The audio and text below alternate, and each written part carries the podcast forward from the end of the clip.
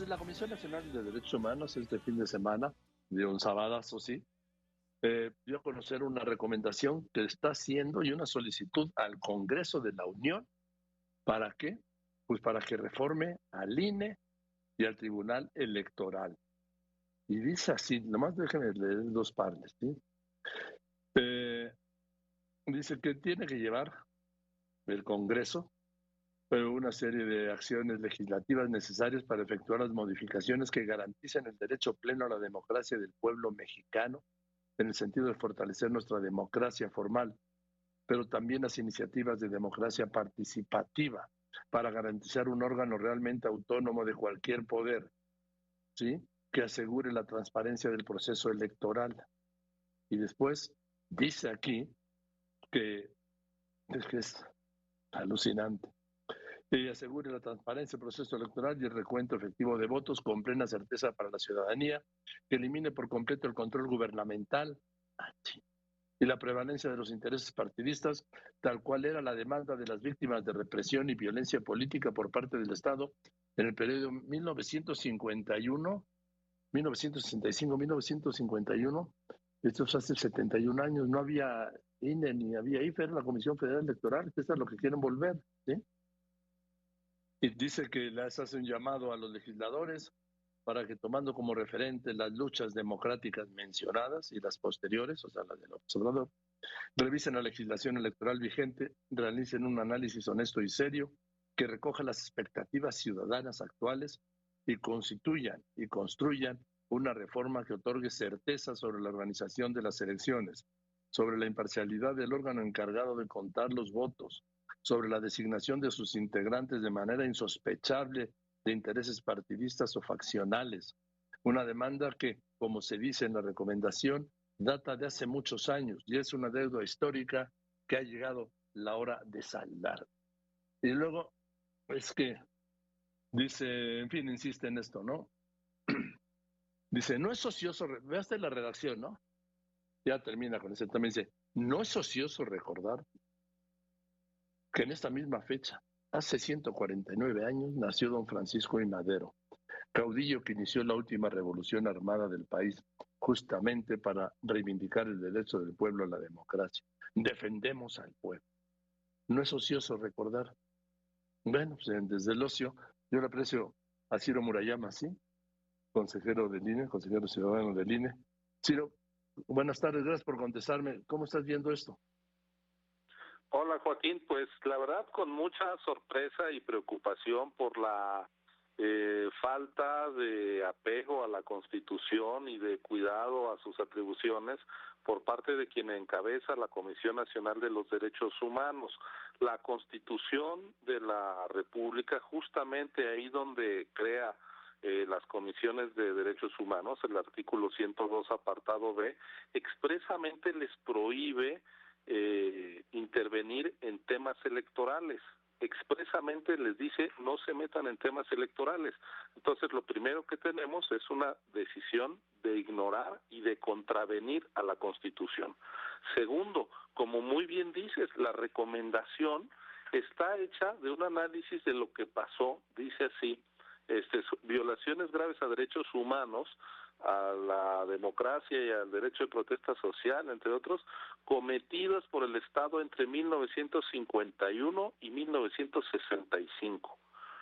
Analizan qué pasó entre 1951 y 65 y su conclusión es atacar al INE que nació en 2014, es decir, más de 60 años después de los hechos analizados. Es un disparate histórico incluso, ¿no? No, no, no es un disparate. Ciro, Ciro, no es un disparate. No, Ciro, es una estrategia. Hoy el presidente López Obrador celebró y respaldó y respaldó esta recomendación de la CNDH contra el INE y contra el tribunal. Pero además, otra cosa, a ver, primero, viola la Constitución porque se mete a la materia electoral. Segundo, analiza hechos que no corresponden a la existencia del IFE ni del INE. Y tercero, no hay un solo análisis de una de las miles y miles de decisiones que toma el INE para organizar cada elección no hay una mención a un solo acto del INE, a una sola decisión, y sin haber analizado ninguna decisión del INE, dice en su comunicado de ayer la Comisión de Derechos Humanos que es un órgano autónomo únicamente de nombre, instrumento parcial de sabotaje de la voluntad del pueblo.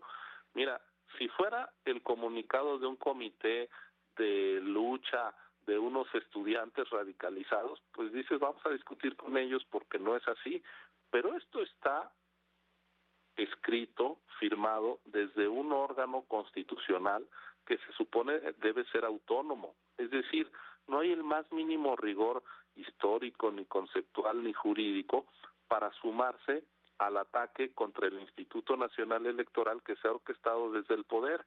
Yo lamento que un órgano tan necesario como la Comisión Nacional de Derechos Humanos, en vez de estar velando por los derechos humanos de las personas, sea utilizada como una herramienta de ataque al Instituto Nacional Electoral y que le Ahora, Ciro, ¿quién lo está utilizando? actos ilegales. Ciro, a ver, vamos a ponerle nombre a las cosas, Ciro, porque esto, o eso esto es gravísimo. ¿Quién está utilizando la CNDH? Dímelo. Yo creo que desde el poder, nosotros desde el ¿Quién es el hemos poder? dicho, ¿El la presidente? de la República y su, por supuesto. el nosotros hemos presidente. dicho, Joaquín, con toda claridad desde el INE hemos dicho que hay distintas iniciativas de reforma eh, originadas desde el gobierno que quieren socavar la autonomía del INE. Esta recomendación, déjame más decirte algo, fue emitida en junio de este año. El INE ya le contestó el 9 de junio diciéndole, primero, que pues habla de cosas que no tienen que ver ni con el IFE ni con el INE. Segundo, que no tiene atribución constitucional. Tercero, que mucho de lo que pide para tener una democracia real genuina es justamente lo que hoy ya tenemos y que entonces pues sus recomendaciones en buena medida pues vienen a descubrir el hilo negro porque son cosas que ya existían desde antes de que se hiciera esta recomendación. Esta recomendación, yo tengo aquí el acuse de recibo, lo, lo recibieron el 9 de junio allá en la Comisión de Derechos Humanos. Y es hasta el día de ayer que sacan este comunicado tan agresivo, tan fuera de eh, un lenguaje oficial, formal, respetuoso y muy alineado con el tiempo político eh, de el anuncio de que vienen por este golpe al INE a través de una reforma electoral de inspiración no democrática, no consensada. Entonces, pues yo lamento mucho que la Comisión Nacional de Derechos Humanos esté siendo utilizada y dejándose utilizar para dañar el INE. La historia es clarísima, ahí están los hechos. El INE ya le contestó diciendo, pues no tiene ni pies ni cabeza que usted analice cosas de los años 50 y de ahí desprenda recomendaciones de los años 50 del siglo XX para una institución cuando estamos en la tercera década del siglo XXI. Es decir, ningún sentido hace. ¿Por qué, si ya se había respondido esta, eh, esta comunicación de la comisión, por qué ayer este embate mediático? Pues yo creo que solo por institución, intencionalidad política. Joaquín, es la lectura que, que hago y A lo ver. digo con toda franqueza. Bueno, a ver, el, el presidente respaldó hoy a la Comisión Nacional de los Derechos Humanos ante esta recomendación, ¿sí? Para transformar el INE. Porque el INE dijo mantiene vicios que han manchado los procesos electorales. Dijo que los conservadores no le perdonan, no le perdonan a la presidenta de la CNDH, Rosario Piedra, sea hermana de Jesús Piedra, quien fue desaparecido y perteneció a la Liga Comunista 23 de septiembre, grupo que asesinó al empresario Eugenio Garza, y agregó, yo no sé cómo dicen ser católicos y no perdonan. Entonces cualquier propuesta que viene de la CNDH en ese sentido y en otro, siempre va a ser mal vista por el conservadurismo. Y le preguntaron, ¿respaldaría esta propuesta? Sí. ¿Cómo no vamos a estar de acuerdo en que las elecciones sean limpias y libres? ¿Quién no está de acuerdo en eso? No es hacer a un lado la democracia. No, lo que queremos es que haya democracia en nuestro país. Entonces no hay nada que temer por la recomendación de la CNDH. qué bueno que todos defendamos la democracia, que todos hagamos valer la democracia. Es parte del legado de la cuarta transformación, que nunca más haya un fraude. Te hablan, Tiro, nos hablan a todos. Joaquín, es que más allá de las opiniones personales del presidente, él protestó respetar y hacer respetar la Constitución. Y la Constitución dice que no le corresponde a la Comisión Nacional de Derechos Humanos entrometerse en asuntos electorales. La Comisión está violando la Constitución y cuando el presidente aplaude esa violación, pues él también está faltando a la Carta Magna que el día que tomó protesta como presidente porque obtuvo el respaldo de la población en una elección libre, genuina y auténtica que organizó el Instituto Nacional Electoral, ese día él se comprometió a hacer valer la Constitución y lo que nos está diciendo el jefe del Estado mexicano, para mí, de manera muy preocupante y lamentable, es que la Constitución no es el marco que guía su actuación. Bueno, ¿y entonces qué? ¿Y entonces qué? Porque nada más falta que el presidente logre alinear otra vez a la bancada periodista en la Cámara de Diputados y en el Senado para darle para atrás a todo esto. Mira, eh, ¿qué va a pasar? Pues nadie lo sabe, eh, no tenemos una bola de cristal, pero lo que sí puedo eh, yo decirte es que esta decisión de capturar a la Comisión Nacional de los Derechos Humanos es el ejemplo palpable y claro de lo que no debería de pasar con, un, con ningún órgano constitucional autónomo. Es decir, si hoy esa comisión que debería estar vigilando al gobierno, emitiendo recomendaciones por violaciones a los derechos humanos cometidas por eh, servidores públicos, por las fuerzas del orden, etcétera, etcétera, en vez de estar haciendo eso, está plegada a los intereses políticos y a la estrategia política inmediata del presidente para dañar al INE, pues es una comisión que perdió su esencia y su sentido para la ciudadanía, no está del lado de la defensa de los derechos de la gente, sino está al servicio de un poder cada vez más abusivo de los derechos de la gente. Entonces yo creo que este es un muy buen ejemplo de lo que no debería de ser el INE en el futuro. Y por eso nuestra determinación de reivindicar la autonomía del INE. El INE no es parte de la oposición, pero no está al servicio del gobierno en turno. Bien, pues gracias Ciro, vamos a ver qué sucede. ¿Tú vas a participar en la marcha de defensa del INE? Creo que no es mi papel. Eh, ah, no. Pero pues yo celebro, yo celebro que la ah, ciudadanía. ¿No es tu papel como consejero del INE defender al INE en una marcha? Ah, bueno, lo defenderé, lo defenderé en todos los espacios, pero mira, esa marcha entiendo que va a haber algunos partidos políticos y yo creo que yo no debería ir a ninguna marcha ah, convocada por un partido político. Si solo fuera por ciudadanos, quizá lo analizaría, pero entre los convocantes, a ver, si la narrativa es que el INE es de la oposición, ¿para qué les da uno este eh, elementos de más? No, nuestro papel es la autonomía y la imparcialidad. Venga, pues te mando un saludo y gracias por contestarme, Ciro.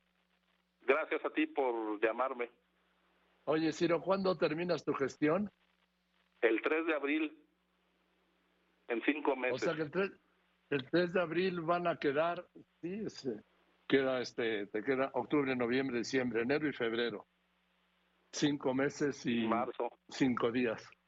¿Eh? Así es. Oye, este, entonces, va a haber cuatro vacantes en el INE, ¿no?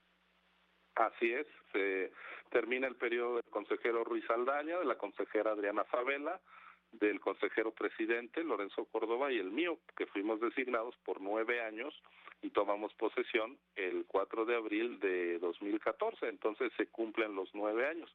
Hubo quien quiso que nos fuéramos antes, pero pues la constitución en esto se ha mantenido y se va a respetar, así que pues incluso es un triunfo para el INE autónomo que nosotros concluyamos nuestro periodo. Bien, pues te mando un abrazo, Ciro, y gracias. Gracias a ti, Joaquín. Buenas tardes. Buenas tardes, Ciro me llama, consejero electoral del INE. Mire, yo le quiero decir sobre esto, que aquí estamos ante un asunto tan importante que esto va más allá de la política. la defensa del INE es un asunto tan grave que no se lo podemos dejar a los políticos. No, porque luego ya hemos visto lo que hacen los políticos. Venden, venden caro o barato, mejor, ¿sí? Su amor. Entonces, la defensa del INE la tiene que tomar la sociedad, la ciudadanía, no los partidos políticos, ¿sí? No los partidos políticos, insisto. ¿Por qué? Porque no nos dan ninguna garantía de que al final a la hora de votar nos vayan a hacer lo que ya nos ha hecho. Sí, nos lo acaban de hacer. Lo hicieron en la Cámara de Diputados, dándole todos los votos del PRI para la ampliación del ejército del 24 al 28 en funciones de seguridad pública. Y habían dicho que no, que ni muertos. ¿Qué? Hombre. Por eso no les podemos dejar la defensa de la democracia a los políticos y menos a los partidos.